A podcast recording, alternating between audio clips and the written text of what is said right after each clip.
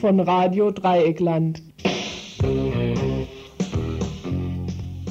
Ihr hört das Tagesinfo vom 30. September 1993. Ja, ja, hallo, wir begrüßen euch mal wieder heute zum Donnerstagsinfo. Wir, ihr könnt anrufen, das sage ich gleich zuerst, unter 0761 31028, wenn ihr irgendetwas zu unseren Beiträgen oder sonstige zusätzliche Nachrichten habt, ruft bitte an. Die heutigen Themen im Info sind folgende. Erstens zur Metallindustrie. Dort ist zur Metallindustrie dort ist also ein Streik möglicherweise in Sicht. Der Tarifhaufen von der Bonzen-Gewerkschaft, nee, nicht von der Bonzen-Gewerkschaft, sondern von der Metallindustrie hat Tarifverträge gekündigt. Wie sieht's an der Basis aus und so weiter dazu. Zweiter Beitrag, Demonstration in Lübeck zur Freilassung von Irmgard Möller. Der dritte Beitrag wird sich mit einem Jahr äh, Rhein-Main-Donau-Kanal beschäftigen. Dieses Großprojekt, was ist daraus geworden? Große Ankündigung, nichts dahinter so ungefähr.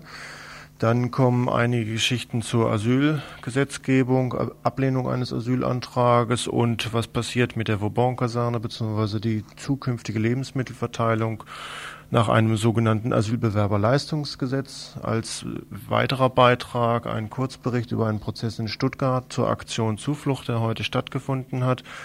Schließlich, wer kommt du? Schließlich zum Thema Roma. Die Roma, äh, wie einige vielleicht schon wissen werden, die auf, sich auf einem Marsch für ihr Bleiberecht seit Monaten schon befinden hier in Baden-Württemberg, befinden sich jetzt in Stuttgart. Dort ging jetzt die letzten Tage durch die Medien, dass sie einer Einzelfalllösung zugestimmt hätten, was aber genau verhandelt wurde. Äh, das soll genauer dargestellt werden. Dann ein paar Kurzmeldungen. In dem Fall Peru und äh, wie gern und gut die peruanische äh, Regierung und das Auswärtige Amt hier in Deutschland zusammenarbeiten und dann Wahl in Argentinien. Und als letzter Beitrag Thema Kurdistan. Anlässlich eines Reise, einer Reise einer Delegation aus Süddeutschland ein Situationsbericht, der aus der letzten Woche eigentlich stammt, im Zusammenhang mit dem Besuch des Bürgermeisters von Chisre der heute leider hier nicht im Studio sein wird, dafür heute Abend um 20.30 Uhr auf einer Veranstaltung oder auf einem offenen Gespräch Rede und Antwort stehen kann um 20.30 Uhr in Freiburg im Südwind, in der Loretto-Straße, hier in Freiburg, Loretto-Straße 42. Das sind ungefähr die Beiträge. Können wir eigentlich dann anfangen.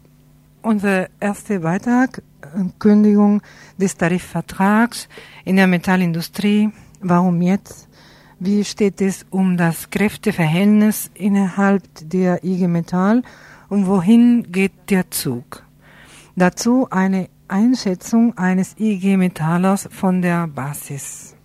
Ja, ich glaube, diese Kündigung passt jetzt erstmal in diese Zeit, wo wir eigentlich recht schwach sind. Jetzt mal red von der Basis überhaupt, weil es betrifft jetzt soll die Tarif Verträge und wie gesagt Lohnabkommen, Urlaubsabkommen gekündigt werden.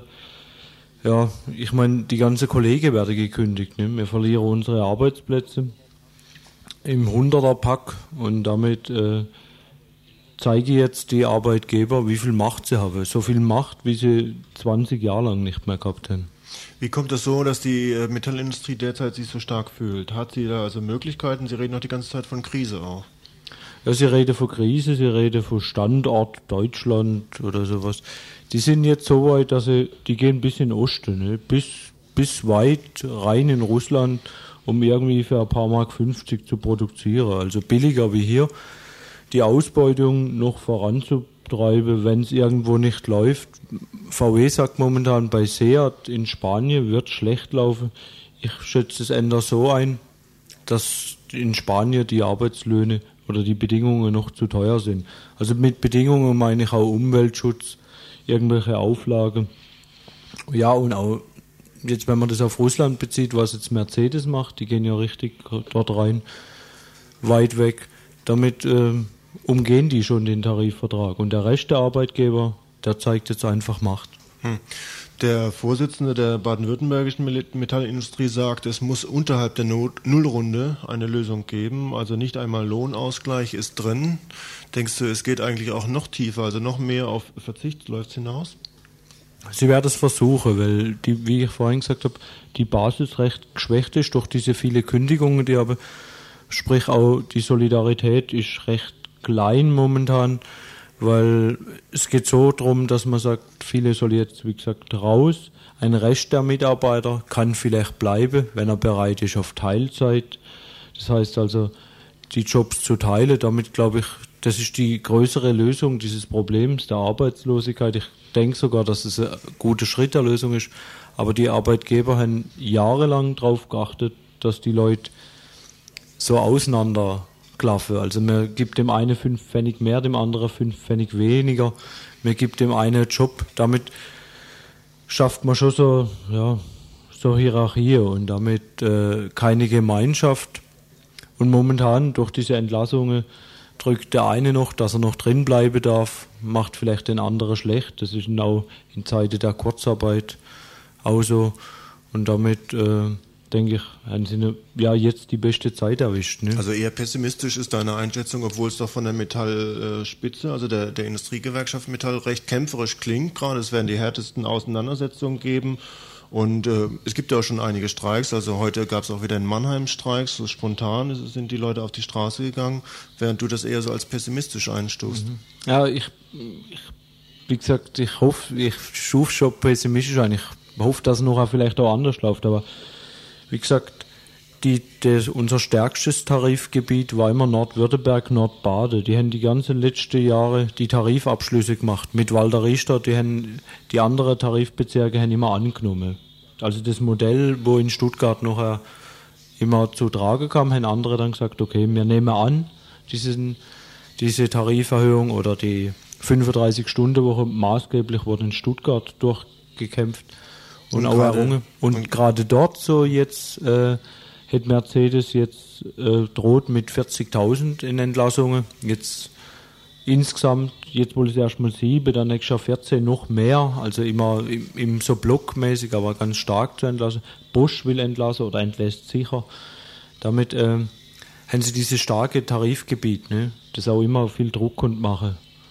Äh, Nun hat die Metallindustrie, äh, die Gewerkschaft IG Metall ja auch selbst zum Teil eine unglückliche Rolle gespielt. Der Steinkühler also ist ziemlich ins Zwielicht geraten. Äh, der Nachfolger Zwickel hat sich wohl auch sehr moderat geäußert. Denkst du, es gibt da nochmal jetzt Druck? Jetzt am Samstag ist Gewerkschaftstag in Mainz. Ja, vor diesem Gewerkschaftstag erhoffe ich mir jetzt die Linie für diesen Arbeitskampf, der jetzt stattfinden soll. Weil wenn sie uns wirklich den Tarifvertrag, ich meine, sie kündigen ihn, das ist noch... Äh, das ist nicht so schlimm. Bis jetzt hat immer die IG Metall gekündigt. Ne? Also wenn wir noch einen gescheiten Abschluss machen, wäre es nicht schlimm. Aber wir brauchen jetzt ja nicht nur kämpferische Worte, sondern wir brauchen vor diesem Gewerkschaftstag, der wie gesagt am 2. jetzt April in Mainz stattfindet, auch ein paar gute Ideen. Ne? Mhm. Weil die Umsetzung wird recht schwierig. Jetzt war die Woche der Gegenwehr, letzte Woche. Und ähm, ich weiß nicht, die Beteiligung hier in Freiburg, es gab keine große Aktionen. Die, das ging auch um diesen Sozialabbau. Mhm. Also, da war noch kein Tarifvertrag gekündigt, aber es ging um den Sozialabbau, es ging um die Karenztage und so. Man wusste alles noch nicht, wo es hinläuft. Und da, da hat man schon gemerkt, dass wir doch eigentlich geschwächt sind. Mhm. Und jetzt gab es auch noch gar keine spontanen Streiks jetzt in den letzten zwei Tagen hier im Freiburger Raum. Noch nicht. Also ein Kollege von, von der Verwaltungsstelle Freiburg, der ist heute, heute ist Tarifkommissionssitzung in Stuttgart-Sindelfingen, der ist wohl noch dort. Ich habe vorhin mit der Verwaltungsstelle telefoniert. Dort wollte man vielleicht, wird es wahrscheinlich hauptsächlich um den Punkt gehen, die, die Kündigung der Tarifverträge, aber äh, mehr, mehr weiß man nicht. Ich mhm. sage, mehr, also wir brauchen Ideen. Wir müssen anfangen, ja, ich denke, Politik zu machen. Also nicht nur immer sagen, wir wollen ein paar Prozent, sondern wir müssen, wir müssen das umgestalten. Wir werden für ihnen, die Arbeitgeber, die schenken uns nichts mehr. Hm. Du hast gesagt, also so Baden-Württemberg war immer der Vorreiter in den Tarifverhandlungen, also der Stuttgarter Bezirk. Andererseits war also die Metallindustrie selbst auch immer ein ganz starker Faktor in der industriellen Entwicklung. Könnte die Kündigung, die jetzt gelaufen ist, nicht auch dann wiederum so quasi ähm, ja, eine Vorreiterrolle für die Kündigung in anderen Tarifbezirken und in anderen äh, Industriebezirken sein? Bestimmt, die IG Metall ist, denke ich, die größte Gewerkschaft weltweit. Hier unten auch mit die meisten Mitglieder und also wenn man die IG Metall, die gewisse so Vorreiterrolle immer hat, auf die Abschlüsse, ne? Man konnte immer sagen, wenn die IG Metall, sag ich jetzt, bei 4% abschließt, dann ging es bei der anderen wegen drunter, aber nie drüber oder sowas, ne? Aber es war schon richtungsweisend. Wenn, wenn wir uns da nicht durchsetzen, dann äh, denke ich, dann gibt es ja eine heiße Herbst und dann für uns ein ganz kalte Winter. Hm. Jetzt wird andererseits gesagt, gut, die Leistungen, also die doch ge gegeben und gewährt werden, Urlaubsgeld und auch überhaupt die Urlaubszeit mit 30 Tagen, das sei also ja viel zu hoch angesetzt, äh, sei eigentlich auch dieses äh, Modell, was man sich eigentlich äh, hier in Deutschland inzwischen leisten könnte, das sei gar nicht mehr vergleichbar mit anderen Ländern, deswegen müsste man das auch runterschrauben. Ist dir das zu hoch, 30 Tage, oder wie kommt dir das vor? Oder gibt es irgendwo eine Kompromisslinie dann auch? Also ich glaube, Soweit, also ich finde es nicht so hoch, diese 30 Tage. Ich glaube, das wäre auch die Arbeitgeber, dass die 30 Tage sind denen nicht so viel. Wo es denen, wo es denen drum geht, ist um die Bezahlung, glaube ich. Die, man kriegt jetzt 50 Prozent, also Urlaubsgeld als Zuschlag. Und diese Bezahlung, denke ich, die wolle die drücken. 30 Tage Urlaub. Ich denke momentan die Metallindustrie auch hier in Freiburg wie gesagt, ich habe vorhin von den Massenkündigungen geredet bei vielen Betrieben hier, wie man auch in der Zeitung gelesen hat. Ne? Auch Betriebe, die schwarze Zahlen schreiben, schmeißen die Leute auf die Straße. Ne? Wo es mehr darum geht, wie gesagt, ist ja auch in diesem ganzen Geschäft ist diese Bezahlung des Urlaubs, da, da werden sie uns ein Stück weit drücken. Ansonsten, wir haben keine Arbeit für 40 Stunden, also in der Metallindustrie. Die Großbetriebe haben keine Arbeit. Viele sind in Kurzarbeit, die machen bis zu 13 Tage Kurzarbeit und ich denke, äh, es ist keine Frage für Urlaub oder, oder 40 Stunden Woche ist auch keine Frage. Nur, sie wollen uns im Lohn drücken. Ich denke, man will diese Sache hier ausbluten, nicht? dass man sagt, okay, wenn ihr Kollege bereit seid, für so wenig Geld zu arbeiten wie, wie in der dritten Welt oder was weiß ich, wohin es gehen sollte, so, wenn Deutschland wieder so richtig arm wird, ne, so, dann, dann glaube ich, dann hätte die, Industrie wieder Spaß dran. Hm. Das könnte aber auch einen Vorteil haben, dass man wirklich wieder zu der äh, Frage der Verteilung kommt, wie es hier in den Metropolen auch verteilt worden ist. Und da ist die Verteilung ja nicht gerade besonders gerecht gelaufen. Andererseits jetzt noch eine andere Frage eben nochmal zu dem Kräfteverhältnis zurück zwischen der Metallindustrie und auch der Gewerkschaft. Im Osten ist es ja auch schon mal versucht worden, diesen Vertrag zu kündigen bei der IG Metall Ost und das ist jetzt inzwischen fast wieder im Sande verlaufen. Da spricht kaum jemand davon. Denkst du, das könnte jetzt hier diesmal auch so laufen? Also großes Getöse und nachher bleibt nichts übrig, also von dem ganzen Konflikt? Also ich, ich glaube, diesmal, diesmal bleibt bestimmt was übrig. Ne? Wenn es nur ein bitterer Nachgeschmack ist, die Kollegen im Osten, die hatte, also als bei denen so losging, waren wir wenigstens im, hier im Westen dieser Republik noch, noch stark organisiert oder noch recht kräftig. So wurde noch Tarifabschlüsse getätigt, da konnte sie sich anlehnen. Ne?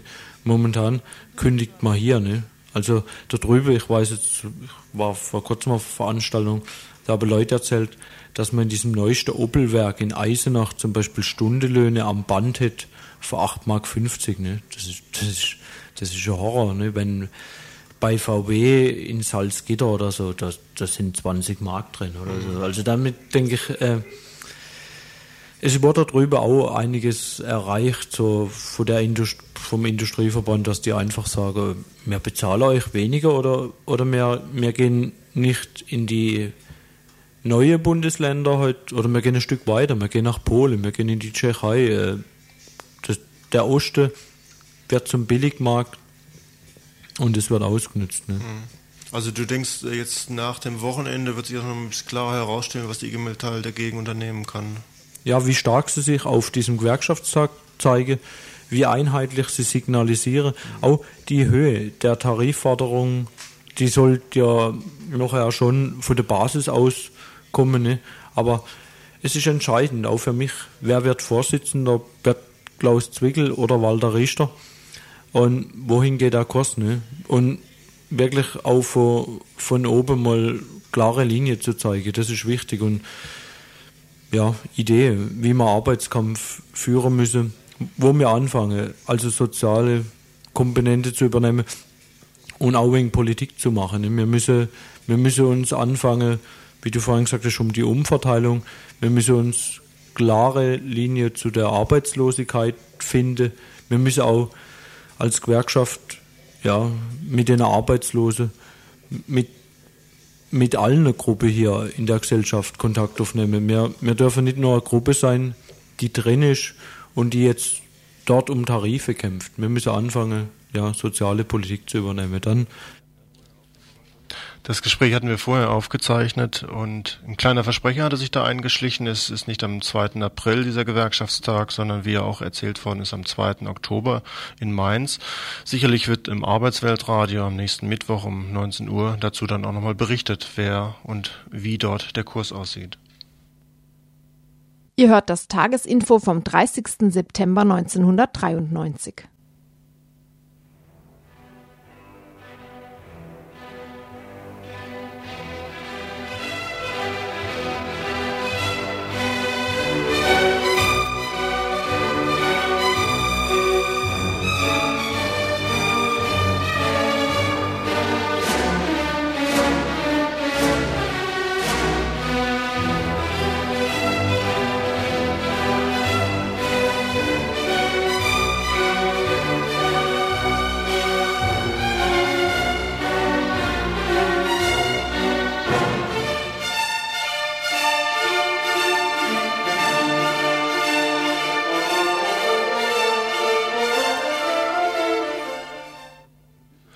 9. Oktober wird für Lübeck zu einer bundesweiten Demonstration aufgerufen, in deren Mittelpunkt die Freilassung von Irmgard Möller stehen soll, Gefangener aus der RAF, seit 21 Jahren im Knast.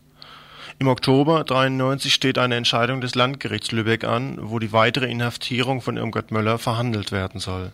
Sie ist die am längsten inhaftierte Gefangene in Deutschland und wurde zunächst 1972 zu viereinhalb Jahren ver, äh, verknastet, weil sie verdächtigt wurde, Anfang der 70er Jahre an Aktionen der RAF teilgenommen zu haben. Weil die Strafe damals den Staatsschutzbehörden nicht reichte, inszenierten sie einen weiteren Prozess, zu dessen Zweck sie Gerhard Müller als Kronzeugen präparierten. Dieser selbst war trotz Erschießung und Verurteilung eines Polizisten nach fünf Jahren freigelassen worden. Aufgrund seiner Angaben wurde Irmgard Möller dann zu lebenslänglich plus 15 Jahren verurteilt. Jetzt sitzt sie seit länger als 21 Jahren im Knast. Freilassung jetzt. Irmgard Möller ist im Knast Lübeck inhaftiert. Wir finden, so steht auf dem Flugblatt in dem Aufruf, dass es unsere Verantwortung in dieser Zeit des gesellschaftlichen Rollbacks ist, sowohl gegen zunehmenden Rassismus und neue Kriege zu kämpfen, als auch einzutreten für die Freilassung derjenigen, die dagegen gekämpft haben und fast immer zu lebenslänglich verurteilt wurden.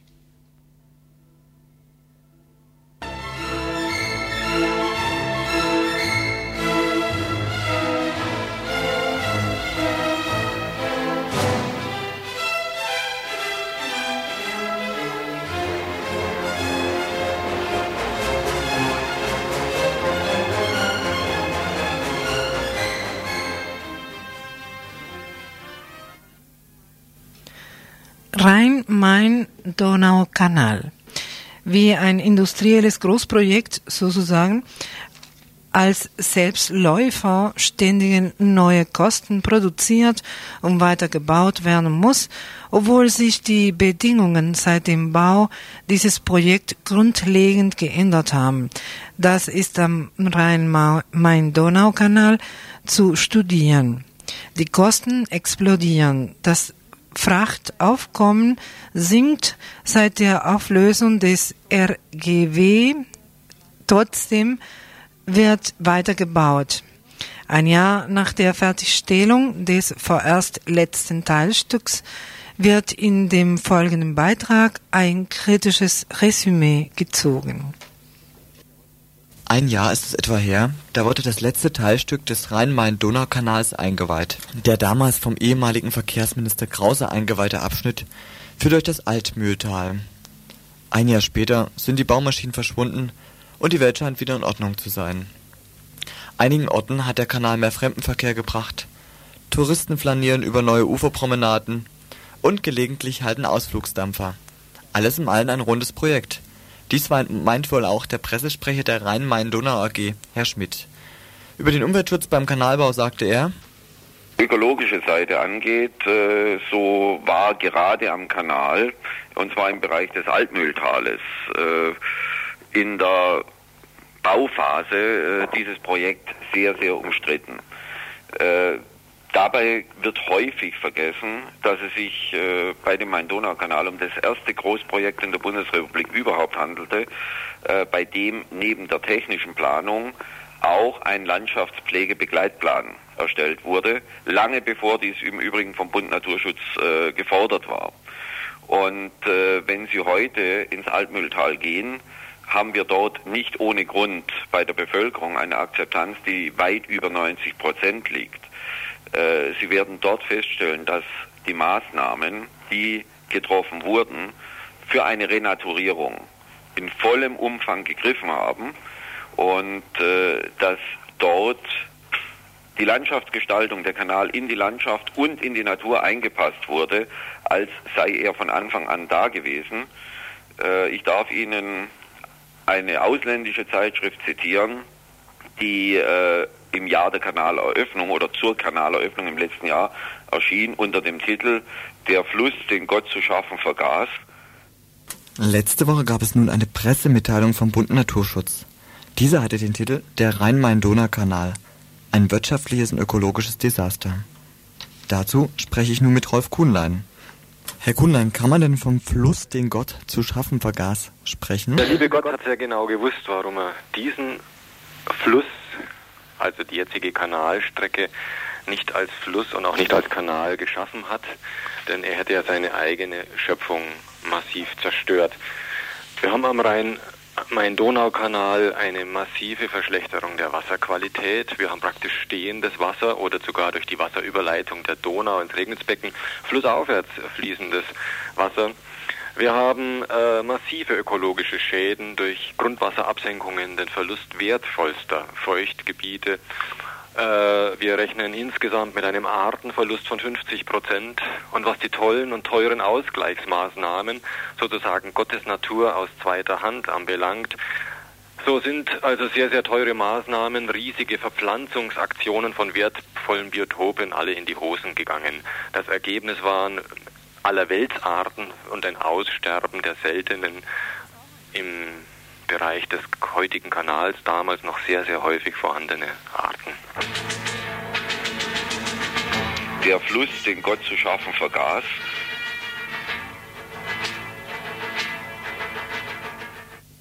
Die Süddeutsche Zeitung berichtete letzte Woche, dass auf den ehemalig bedeutendsten Feuchtwiesen im Alpenmetall nur noch Disteln statt Orchideen wachsen. Dazu sagte Herr Kuhnlein, es ist nun so, äh, dass mit einigen künstlichen Maßnahmen, Betonbauten, unterirdische, äh, der Grundwasserspiegel künstlich hochgehalten werden sollte, der durch die massive Abgrabung gefährdet ist. Dies war angeblich möglich nach einem Gutachten und hat sich natürlich als völliger Flop erwiesen. Diese feucht, wie wertvollen Feuchtgebiete, die Irle Wiesen, sind die andere auch ökologisch kaputt gegangen, zerstört. Die Rhein-Main-Donau AG spricht von 4,2 Millionen Tonnen Transportleistung. Ist denn dies so richtig? Das ist so richtig. Allerdings geht dieses Volumen äh, nur bis Nürnberg vom Main aufwärts. Ab Nürnberg oder wo die eigentlich umstrittene Kanalstrecke, die im Bewusstsein der Bevölkerung wirklich als Kanal äh, vorhanden ist, äh, läuft, da sind es nur 1,8 Millionen Tonnen. Und da muss man nun die Prognosen anschauen, mit denen dieser Kanal gebaut wurde. 1970 vor Baubeginn hat das IFO-Institut München 20 Millionen Tonnen prognostiziert. 1975 war im bayerischen Staatsministerium immer noch von 14 Millionen Tonnen die Rede. Als es dann 1982 um den Bau, Weiterbau ging, Sie erinnern sich, damals Hauf, dümmstes äh, Projekt seit dem Turmbau zu Babel, wurden immer noch, wurde immer noch von 8 bis 10 Millionen Tonnen geschwafelt. Und heute hat man im ersten Jahr 1,8 Millionen Tonnen geschafft. Sie sehen also, dass es nicht nur ein ökologisches Desaster, sondern ein absolutes Pleiteprojekt ist. Die Kanalbetreiber argumentieren doch nun, dass dieser Kanal den Straßen 210.000 LKWs erspart. Ist denn das nicht richtig? Das ist eine billige Zweckpropaganda. Und zwar Zweckpropaganda um den weiteren Ausbau der Donau, die brutale Zerstörung des letzten größeren frei fließenden Donauabschnitts in Deutschland zu rechtfertigen. Äh, typischerweise werden auf einem äh, im Schiffsverkehr Massengütertransporte, also Steine, Erden, äh, Erze, Kohle, Düngemittel transportiert und die werden nicht von der Straße weggenommen, die werden der Bahn weggenommen und die Bahn hat auf der Strecke zwischen Nürnberg und Passau auch in diesem Jahr, seit der Kanal läuft, circa 30 Millionen Mark, wahrscheinlich etwas mehr, Defizite dazu bekommen. Das heißt, dass eine vom Bund und von Bayern gezahlte Maßnahme einem anderen Verkehrsträger des Bundes das Geschäft abgegraben hat. Wird aber nicht immer davon gesprochen, dass, der, dass die Bahn an der Kapazitätsgrenze ist? Die Bahn ist nicht an ihrer Kapazitätsgrenze. Im Gegenteil, äh, ein hochrangiger Vertreter der Bahn hat bei einem äh, Donausymposium gesagt, dass derzeit auf der Strecke zwischen Nürnberg-Passau drei Millionen Tonnen freie Kapazität sind und dass mit geringfügigen Investitionen äh, weitere drei Millionen äh, Kapazität zu schaffen wären. Nun spricht die Rhein-Main-Donau AG doch aber von 80 Prozent Verkehrssteigerung für die Wasserstraßen. Kann man diese denn nicht erwarten? Ja. Äh, wie gesagt, die Qualität der Prognosen habe ich Ihnen gerade eben vorgeführt. Es gibt keine reelle Datenbasis, die solche Prognosen rechtfertigen würde. Hier kann man es nur äh, mit den Hoffnungen, hier hat man es mit den Hoffnungen der RMD zu tun, die natürlich von den weiteren gigantischen Ausbaumaßnahmen existenziell abhängig ist. Das hat uns der Bayerische Oberste Rechnungshof bestätigt in seinem Sondergutachten.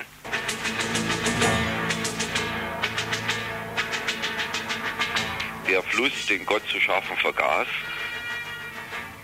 Nun hat Gott leider auch vergessen, dass die Donau auf einem 69 Kilometer langen Teilstück eine Fahrerinnentiefe von 2,8 Meter haben sollte. Dass dies so ist, möchte nun die Rhein-Main-Donau AG nachholen.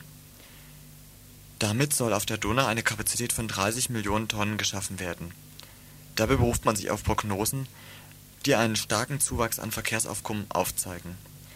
Dazu sagte Herr Späth, Chef vom Bayerischen Obersten Rechnungshof, gegenüber Radio Dreieckland: Wir äh, sind äh, etwas kritisch. Wir glauben, dass äh, solche Voraussagen aufgrund der gegenwärtigen Finanz- und Konjunkturlage, auch der außenpolitischen und außenwirtschaftlichen Situation, auf fragwürdigen Beinen stehen. Über die entstehenden Kosten sagte er weiter. Das ist, wird eine Bundeswasserstraße. Die äh, Kosten trägt der Bund, 1,3 Milliarden. Allerdings hat der Freistaat Bayern ein Abkommen mit dem Bund geschlossen, dass er ein Drittel, also etwa 400 Millionen dazu zahlt. Alles dies, soweit es diese Strecke von 69 Kilometern betrifft, alles dieses aus Steuergeldern.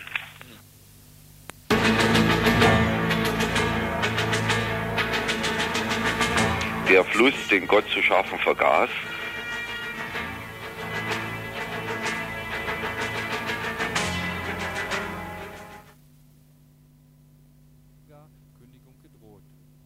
Ihr hört das Tagesinfo vom 30. September 1993.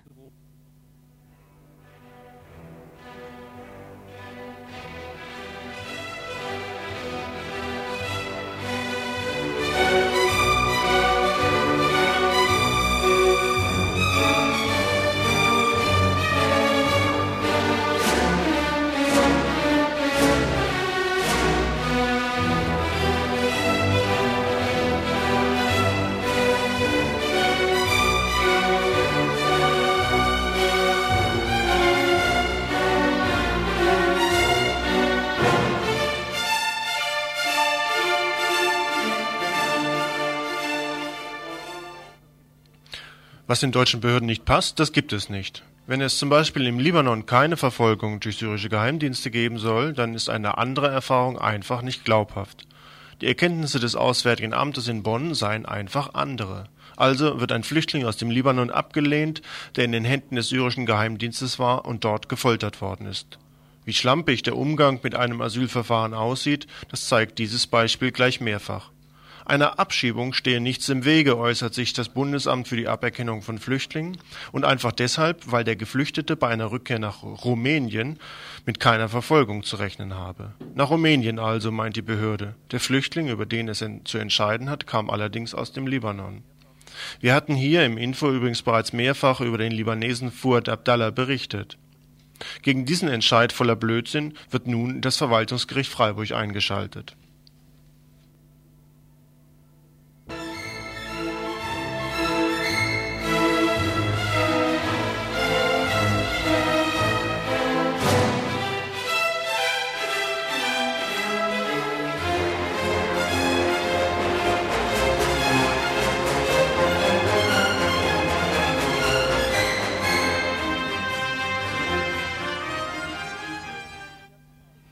Am nächsten Dienstag wird sich die Stadt mal wieder von der Schokoladenseite zu zeigen versuchen. Sie will im Sammellager für Flüchtlinge in der Hermann-Mitt-Straße eine natürlich freundlich gesinnte Begegnungsstätte einweihen. Nebendran ist dann auch ein Spielplatz zu besichtigen. Alles bezahlt von Sponsoren. Während sie dort die Begegnung feiert, hat sie letzte Woche in der Stadtstraße, ebenfalls einem Flüchtlingsheim in Freiburg, gleich die Polizei auffahren lassen und die Feuerwehr mit einem Sprungtuch dazu. Dort waren die Zwangslage im Heim, die Isolation, die Drohung mit Abschiebung und die zukünftigen Lebensmittelzuweisungen wohl Hintergrund von Auseinandersetzungen zwischen Flüchtlingen gewesen. Die Stadt fordert dafür die Polizei an. Heute wird im Sozialausschuss des Gemeinderats die geplante Verteilung von Lebensmittelpaketen an Flüchtlingen besprochen. Auch hier fährt die Stadt einen rigiden Kurs, der unter anderem darin besteht, den Großküchenkonzern Rori aus Engen in die Paketzustellung von Flüchtlingen einzubeziehen. Aber das alles ist nicht genug. Nachdem nun völlig offen ist, was die Zukunft des Internierungslagers auf dem Maubon-Lager betrifft, und eine Schließung eigentlich am einfachsten wäre, planen die Stadt und das Regierungspräsidium auch hier ganz nette Besonderheiten. Soweit aus Überlegungen bekannt ist, sollen Flüchtlinge aus dem Heim Hermann-Mitt-Straße, der Hammerschmidt-Straße, der Haslacher Straße und der Wiesenthalstraße eventuell in die freistehenden Teile des Internierungslagers überführt werden andere Planungen wiederum laufen darauf hinaus, dass Bürgerkriegsflüchtlinge dort abgestellt werden sollen. Also auf der einen Seite die Schokoladenseite, in der Realität dann aber die harten Hämmer. In der nächsten Woche wird sich das herausstellen. Am 12.10. wird im Gemeinderat Freiburg unter anderem über die Zuteilung von Lebensmitteln an Flüchtlingen beraten werden. Es ist allerdings zu bezweifeln, dass es für die Flüchtlinge positive Überraschungen geben wird.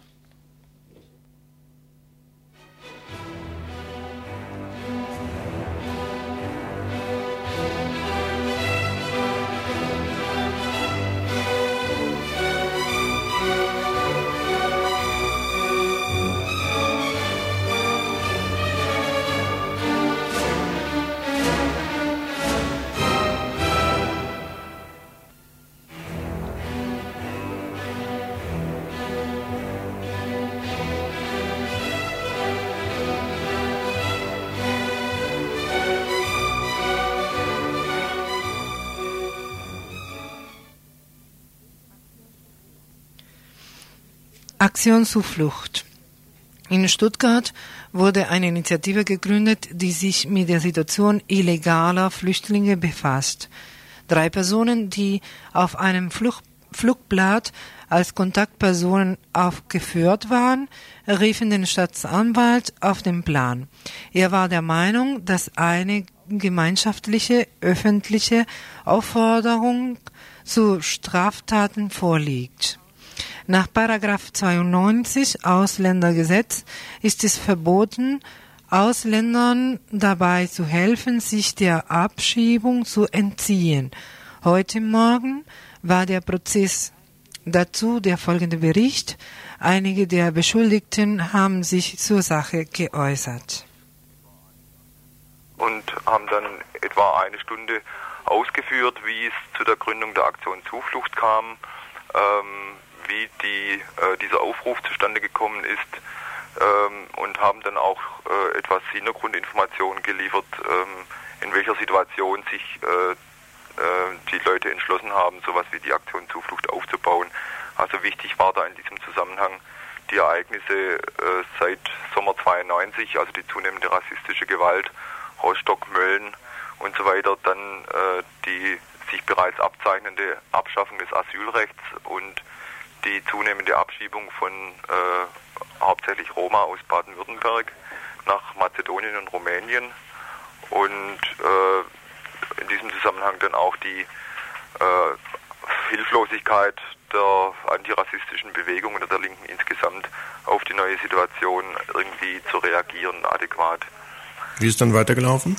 Ähm, dann war es so, dass ein Anwalt ähm, beantragt hat, die, das Verfahren einzustellen wegen geringer Schuld, mit der Begründung, dass es ja wohl durch die Ausführung der Angeklagten offensichtlich sei, äh, dass äh, sie in gutem Gewissen und in Abwägung äh, gehandelt hätten, dass äh, sie zwar sich bewusst seien, dass sie gegen bestehendes Recht verstoßen, dass es aber für die Angeklagten offensichtlich äh, Rechte, Menschenrechte, äh, internationales Recht gibt, was in diesem Zusammenhang höher einzustufen sei und dass daher äh, eine, wenn auch wenn, zwar eine Schuld, aber nur eine geringe Schuld äh, anzunehmen sei. Hat das Gericht sich darauf eingelassen? Das Gericht hat sich dann nach äh, kurzer Beratung darauf eingelassen und hat dann das Verfahren äh, eingestellt gegen die Auflage äh, eines Bußgeldes, äh, das dann nach längerem Gefeilsche mit dem Staatsanwalt auf 600 DM pro Kopf äh, festgelegt wurde. An die Aktion Zuflucht? Nein, nicht ganz, aber an den Roma-Nationalkongress in Hamburg.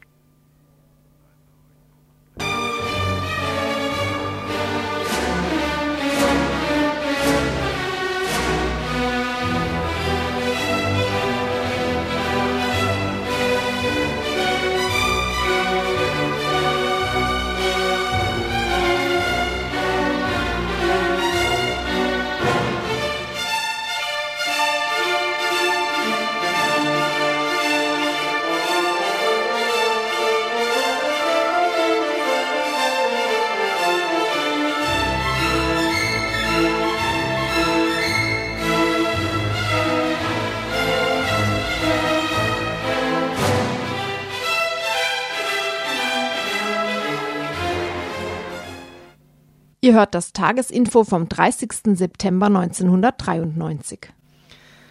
Die Roma, die sich seit Monaten auf einem Bleiberechtmarsch durch Baden-Württemberg befinden, sind nach ihrem Aufenthalt in einem DGB-Seminarhaus in Föhrenbach im Schwarzwald nach Stuttgart gezogen.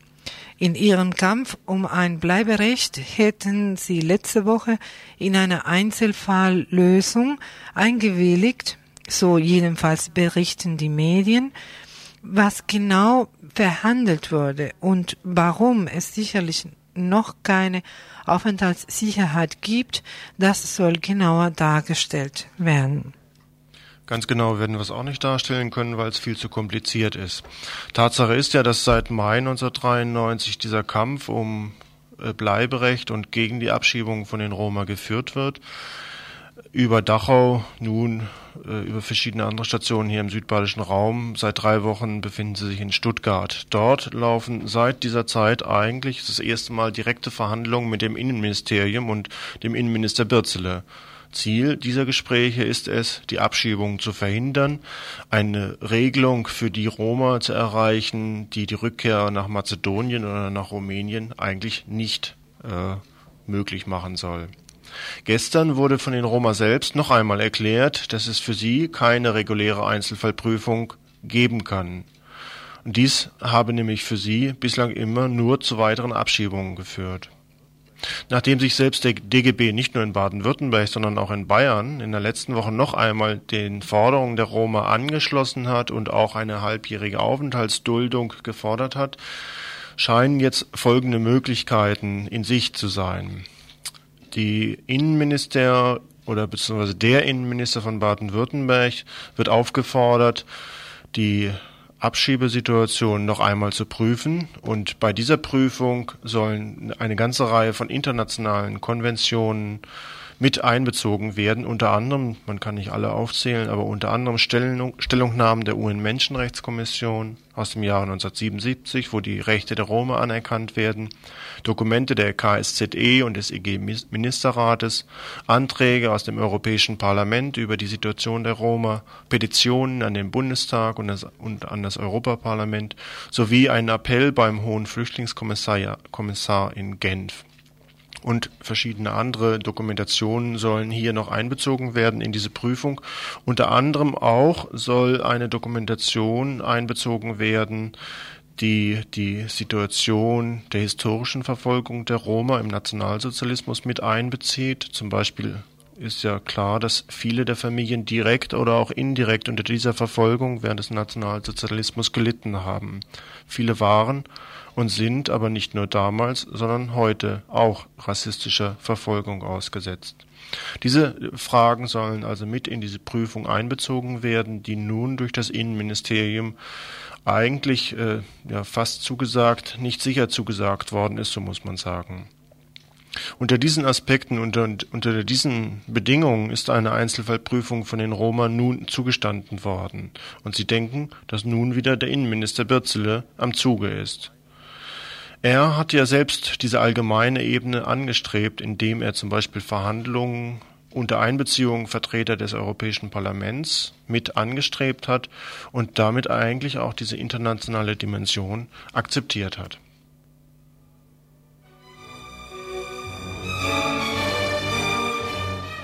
Peru und die Bundesrepublik oder Katz und Maus Spiel. Hm, aber wer ist eigentlich die Katze und wer ist eigentlich die Maus? Auf jeden Fall peruanische Staatsangehörige, die sich im Ausland aushalten, das heißt zum Beispiel in der Bundesrepublik, haben bis Juni 1994 Zeit, sich einen neuen Pass ausstellen zu lassen denn die alte grüne Pässe werden ab Juni nächstes Jahres nicht mehr gültig. Sie werden für schöne, neue kirschrote Büchlein umgetauscht. Das Auswärtige Amt eilt der peruanischen Regierung zur Hilfe und hat ihr angeboten, peruanische Staatsangehörige, die in Deutschland einreisen, zu kontrollieren. Fazit, jede Peruanerin, die in Deutschland einreist, kriegt einen wunderschönen Einreisestempel auf dem Pass. Damit kann man ganz genau wissen, wann jemand eingereist ist. Und drei Monate später muss diese Person raus sein.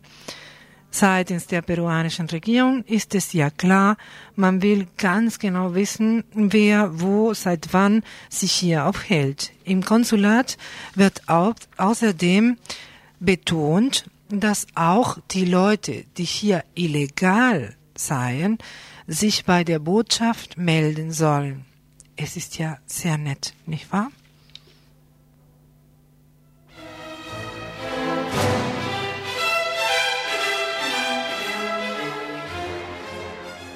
Ihr hört das Tagesinfo vom 30. September 1993. Argentinien. Am Sonntag ist Parlamentswahl in Argentinien. Argentinien vor der Parlamentswahl Bomben, Prügel und Drohung. Für Journalistinnen wir berichteten die letzten Wochen von dem Attentat auf das Radio La Tribu in Buenos Aires. Aber nicht nur Bomben, Prügel und Drohung für Journalistinnen, sondern auch Geschenke für die potenzielle Wählerinnen. Mindestens 300 Journalistinnen erhielten in den letzten vier Wochen Drohungen, laut Meldungen der äh, Süddeutsche Zeitung hier. Menem, der Präsident, sagte großzügig, das gehöre zum Berufsrisiko. Jeder Journalist muss mh, mm, vor, dazu vorbereitet sein, dass vielleicht mal ein Attentat auf ihn geübt wird. Um sich aber Stimmen zu sichern, die hat er wirklich nötig, macht er Geschenke. Eine Woche vor der Wahl wurde der Strompreis gesenkt und Millionen von Rentnerinnen bekamen plötzlich nach Jahren des Wartens die ihnen zu stehenden Beträge. Schließlich geht's für Menen um viel mehr als die Erneuerung des Parlaments. Er kämpft um eine zweite Amtsperiode. Nun, die Verfassung steht ihm im Wege. Um die Verfassung zu ändern, braucht er die Mehrheit des, Par des Parlaments und dafür sind keine Geschenke zu viel.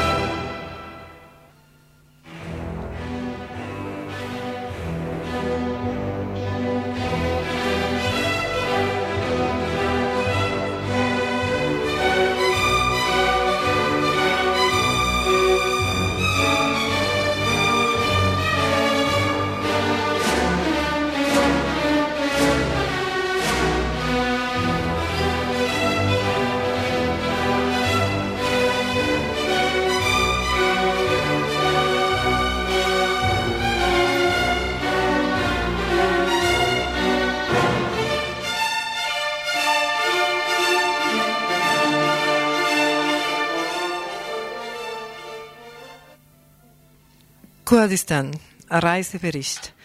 Ein ungeklärter Krieg wird vom NATO-Land Türkei in den kurdischen Gebieten geführt. Alltag im Ausnahmezustand. Wie steht der aus? Wie sieht der aus?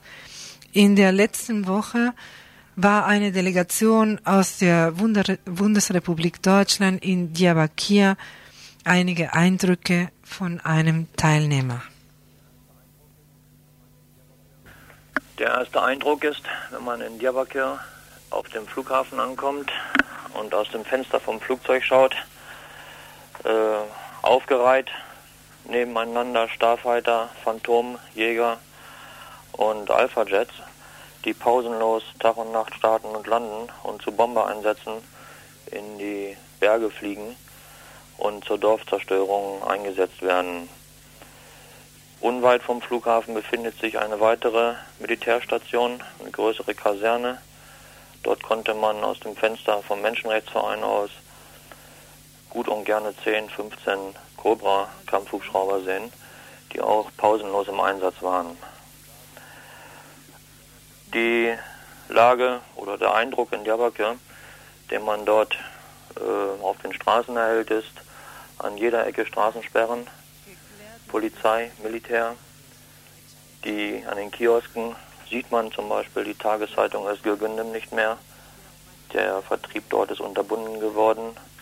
Die Kioskbesitzer berichten, dass sie ein Ultimatum stellen wollen, um Özgürgündem zu erhalten und äh, ansonsten dort selber keine türkischen Zeitungen mehr verkaufen wollen. Der Vertrieb kurdischer Zeitungen und von Özgürgündem läuft über Kinder. Gestern äh, ist gerade eins ermordet worden. Vorgestern ist ein Kind ermordet worden, ein 16-jähriger Junge. Und als wir da waren, wurde einer mit einem Fleischermesser angegriffen und ziemlich übel zugerichtet. Das ist so der Eindruck, den man dort äh, in dieser Stadt erhält. Also Eskalation der Repression der türkischen sogenannten Sicherheitskräfte gegenüber der dort lebenden Bevölkerung. Was heißt das für das Leben der Bevölkerung und für eine Organisierung der kurdischen Bevölkerung? Für das Leben der Bevölkerung heißt das, dass sie Schwierigkeiten haben in Diyarbakir, ihr Leben zu organisieren. Diyarbakir ist eine Stadt geworden. Vor wenigen Jahren waren es noch 250.000 Leute. Heute leben dort über eine Million Menschen. Die meisten in Slumgebieten am Rande der Stadt, außerhalb der Stadtmauern. Und äh, dort ist die soziale Situation katastrophal. Die hygienische Situation ist katastrophal. Es gibt kein Trinkwasser in diesen Gesche-Kondus. Die meisten Leute haben keine Arbeit.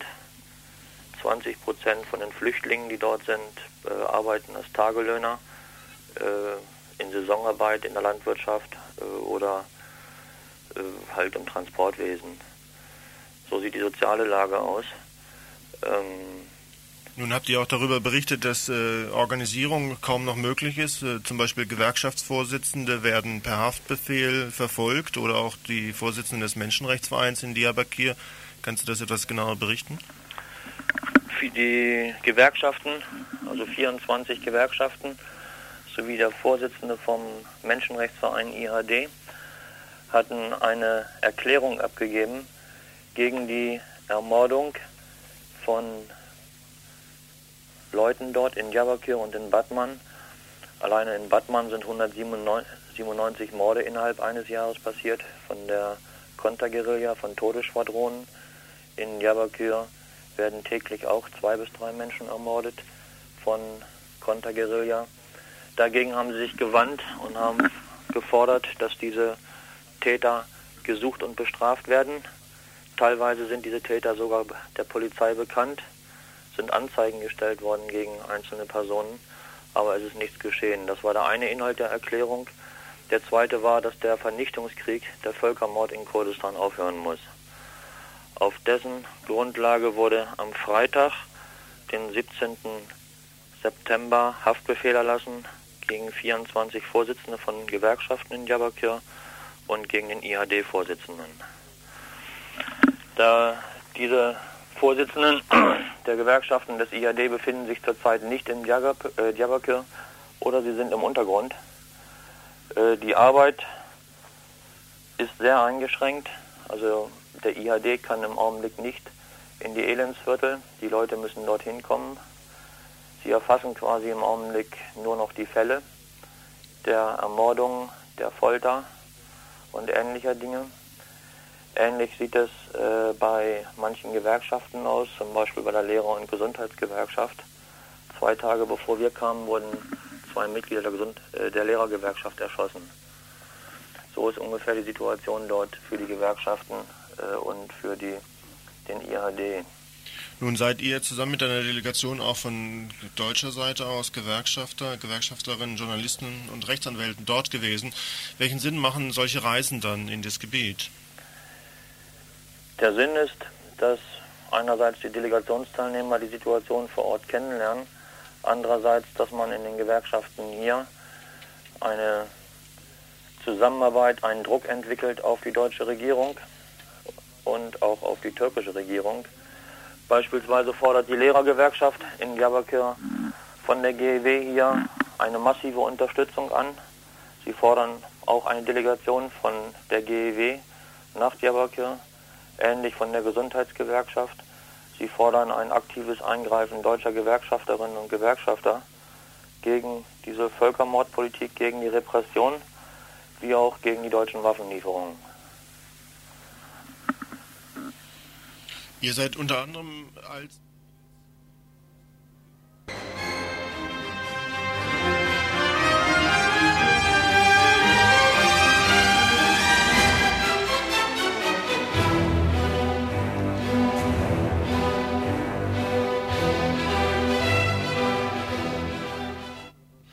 Mehr zu der Situation in Kurdistan wird am Samstagabend in einer Sendung von Radio International zu hören sein um 19 Uhr. Dazu gibt es auch dann den zweiten Teil von diesem Interview, aus dem wir jetzt aus Zeitgründen rausgegangen sind. Ihr hört das Tagesinfo vom 30. September 1993.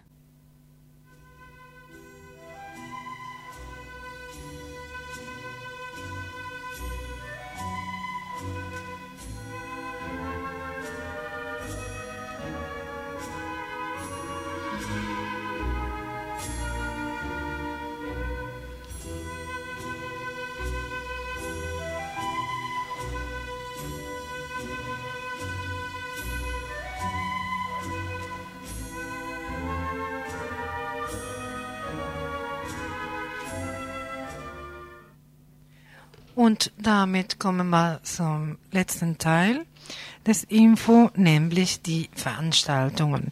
Und gleich eine für Freitag, am Freitag um 20 Uhr, ähm, also morgen Theater am Eck In der Loreto-Straße findet eine Lesung von Miguel Barnet, kubanischer Schriftsteller, der hier zum Besuch in Freiburg ist und ja, wird gelesen und äh, ja, und sicherlich wahrscheinlich auch äh, eine ja, Fragen und Gespräch halt. Und dann für morgen. Also morgen am Fre nee, nee, am Freitag auch noch morgen äh, ist ein Treffen. Das beginnt um 14 Uhr und es dauert eigentlich das ganze, Wo das ganze Wochenende bis zum Sonntag. Und zwar geht es darum, dass hier in Freiburg eine linke Schule aufgebaut werden soll. Eine linke Schule, die sich mit theoretischer Bildung und Diskussion befassen will. Dazu soll an diesem Wochenende das erste Kapitel aus dem Buch Dialektik der Aufklärung von Marx Horkheimer und Theodor Adorno ähm, bearbeitet werden. Das Buch kann sich, können sich Interessierte besorgen. Also das Ganze findet statt ab 14 Uhr in der Wilhelmstraße 15 im GNN-Büro in Freiburg. Wir haben jetzt noch zwei Veranstaltungshinweise, die sind am Samstag, bevor wir zu den heutigen kommen. Und zwar beginnt am Samstag eine Ausstellung zu Vietnam, Vietnam heute, veranstaltet von Terre de Somme im Völkerkundemuseum ab eben ab Samstag und zur Eröffnung wird es einen Vortrag geben von Herrn Nguyen Man Ngni zur Situation ehemaliger vietnamesischer Gastarbeiter aus der Sicht eines Betroffenen. Das findet statt um 15 Uhr am Samstag auch im Völkerkundemuseum. Ich muss mich äh, gleich widersprechen. Äh, der da am Eck, wo die Lesung von Miguel Barnet stattfindet, äh, befindet sich nicht in der Loreto-Straße, sondern in der Basler Straße. Also morgen Basler Straße, Theater am Eck, um 20 Uhr, Miguel Barnett. Und äh, noch ein weiterer Termin am Freitag um 12 Uhr hier in Freiburg am Rathausplatz. Da wird wohl eine äh, ja, künstlerische oder künstliche Demonstration gegen ein künstliches Gebilde äh, stattfinden. Wohl, es geht um die Aufrechterhaltung des Schlechtwettergeldes und alles, wer sich dafür interessiert, mag am morgigen Freitag um 12 Uhr dort sein. Freiburg-Rathausplatz. Schließlich noch eine Demonstration für den Samstag. Ja, wir springen jetzt ein bisschen, jetzt sind wir wieder beim Samstag gelandet. Und zwar gibt es da eine Demo gegen ein Nazi-Konzert in Stuttgart. Und zwar ähm, steht hier auf dem Flugblatt, am 15. Oktober ist der Pächterin der Kolbstube gekündigt worden, endlich. Aber als Abschiedskonzert soll die europaweit bekannte Nazi-Band Screwdriver spielen. Das müssen wir verhindern. Hofbräu ist der Eigentümer der Kolbstube. Sie haben uns jahrelang eine Nazi-Kneipe zugemutet und nur unter massivem Druck den Pachtvertrag gekündigt. Wollen Sie uns jetzt zum Abschluss noch dieses Nazi-Konzert zumuten? Also dagegen wird mobilisiert und zwar am Samstag um 16 Uhr am Rotebühlplatz, Königstraße in Stuttgart. Zu heute haben wir noch Veranstaltungshinweise und zwar die Brasilien-Initiative veranstaltet um 19.30 Uhr, also jetzt gleich in einer halben Stunde, an der Katholischen Fachhochschule in der Karlstraße 34 im Raum 123 eine ähm, Veranstaltung zum Thema Ökologie und Entwicklung in Lateinamerika. Da sein werden vier Vertreter aus Brasilien und Bolivien, die arbeiten im Umweltbereich und zwar zu den Themen äh, Projekte alternativer Landwirtschaft, dann zu einem Netzwerk von Nichtregierungsorganisationen und zu Publizistik. Es geht dabei um die Verbesserung der Lebensbedingungen der Bevölkerung in Lateinamerika. Also dazu gibt es auch eine Einladung und für heute, glaube ich, die letzte vorletzte Veranstaltungshinweis, na gut.